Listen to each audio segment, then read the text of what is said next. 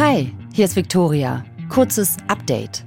Vielleicht erinnert ihr euch noch an diese große internationale Recherche zum Thema illegaler Holzhandel. Deforestation Inc. hieß das Projekt.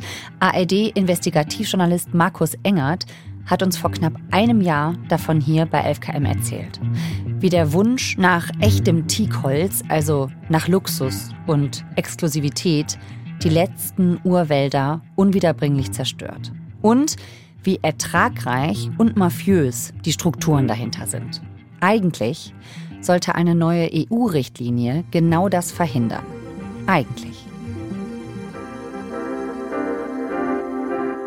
Als wir damals miteinander gesprochen hatten, haben wir euch ja erzählt von unseren Recherchen, was den internationalen Teakhandel betrifft. Wir waren da auf so Messen, wo es Luxusjachten gibt und haben so windige Händler getroffen.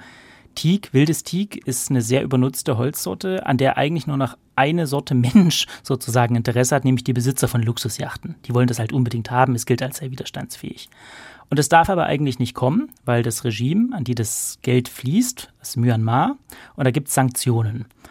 Und wir haben uns damals schon komplett irritiert angeschaut, dass es gleichzeitig EU-Statistiken gibt, die zeigen, wie dieses Holz weiter in die EU kommt. Und jetzt haben wir uns nochmal hingesetzt und haben gefragt, also jetzt seit der Berichterstattung ist ein Jahr vergangen und jetzt liegt natürlich viel Hoffnung auf dieser neuen Richtlinie. Und diese neue Richtlinie, EUDR, was sozusagen die Nachfolgerichtlinie für die EUTR ist, die schreibt ja konkrete Kontrollen vor. Das Thema ist auch öffentlich, es ist nichts Geheimes, jeder kann sich die Statistiken anschauen, hat sich das gebessert. Und wir müssen leider sagen, es hat sich nur so ein ganz kleines bisschen gebessert, es wird ein bisschen weniger, aber das TIG kommt weiter in die EU. Wenn die Kontrollen so umgesetzt werden, wie man es möchte, könnte es relativ viele Probleme lösen, aber auch das haben wir uns natürlich gefragt. Läuft das? Also wird das funktionieren?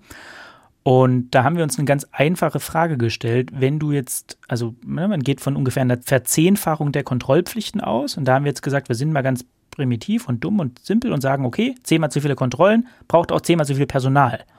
Also fragen wir mal ab bei den Mitgliedsbehörden, bei deren ähm, Kontrollbehörden, wie viel Personal habt ihr inzwischen so eingestellt, wie läuft das? Und das sieht leider nicht gut aus. Also das ist m, im Moment als Zwischenbefund und sie haben noch ein paar Monate, aber man muss ja sagen, diese Leute müssen gefunden werden, eingelernt werden, müssen sich mit der Materie vertraut machen. Ähm, also so viel Zeit ist dann auch nicht mehr. Also wir können es mal konkret machen am Beispiel von Deutschland. Da sagt man uns, 116 neue Stellen, andere sagen 160 neue Stellen, aber so ungefähr die Größenordnung, ja, also weit über 100 neue Stellen braucht es für diese Kontrollen. Und bislang im Haushalt vorgesehen sind 39. In anderen Ländern ist es noch düsterer, ja. Belgien sagt 10 Stellen, Österreich hat noch nicht mal ausgerechnet, wie viele Stellen sie vielleicht brauchen für diese neuen Kontrollen. Rumänien sagt ganz grundsätzlich, wir haben zu wenig Leute. Also das ist echt eine gefährliche Situation, weil diese EU-Richtlinien, die sind in solchen Feldern, wo organisierte Kriminalität arbeitet, halt immer nur so stark wie das schwächste Glied in der Kette der europäischen Mitgliedstaaten. Und wenn sich das rumspricht, sagen wir in Polen oder in Rumänien oder meinetwegen jetzt in Österreich, würde nicht kontrolliert, dann reagieren diese Warenströme darauf. Also dieses Holz wird dann über Polen oder Rumänien oder Österreich importiert in die EU. Und ist es einmal im EU-Binnenmarkt, kann es frei gehandelt werden. Und man kann das seit vielen Jahren angucken, wie dieses Holz weiter reinkommt in die EU, obwohl es verboten ist, weil die ja ganz konkrete Kontrollen vorschreibt. Aber wie gesagt, die Richtlinie kann nur wirken, wenn das Personal dafür auch da ist. Und wenn das so weitergeht und diese Personalbesetzung so dünn ausgestattet, diese Kontrollbehörden so dünn ausgestattet bleiben, wie das jetzt ist, dann wird es auch für die Teakwälder in Myanmar nicht gut enden. Und die Teakwälder in Myanmar sind so übernutzt, dass Experten sagen, in zwei bis fünf Jahren sind die verschwunden. Und jetzt haben wir, seitdem wir das letzte Mal gesprochen haben, ist schon wieder ein Jahr rum. Und der Preis für dieses Teak geht durch die Decke. Also die Gefahr ist real. Die Links zur Recherche von NDR, WDR und Süddeutscher Zeitung packen wir euch in die Shownotes. Darunter auch eine neue Folge des Podcasts Gestohlener Wald von Benedikt Strunz und Markus Engert.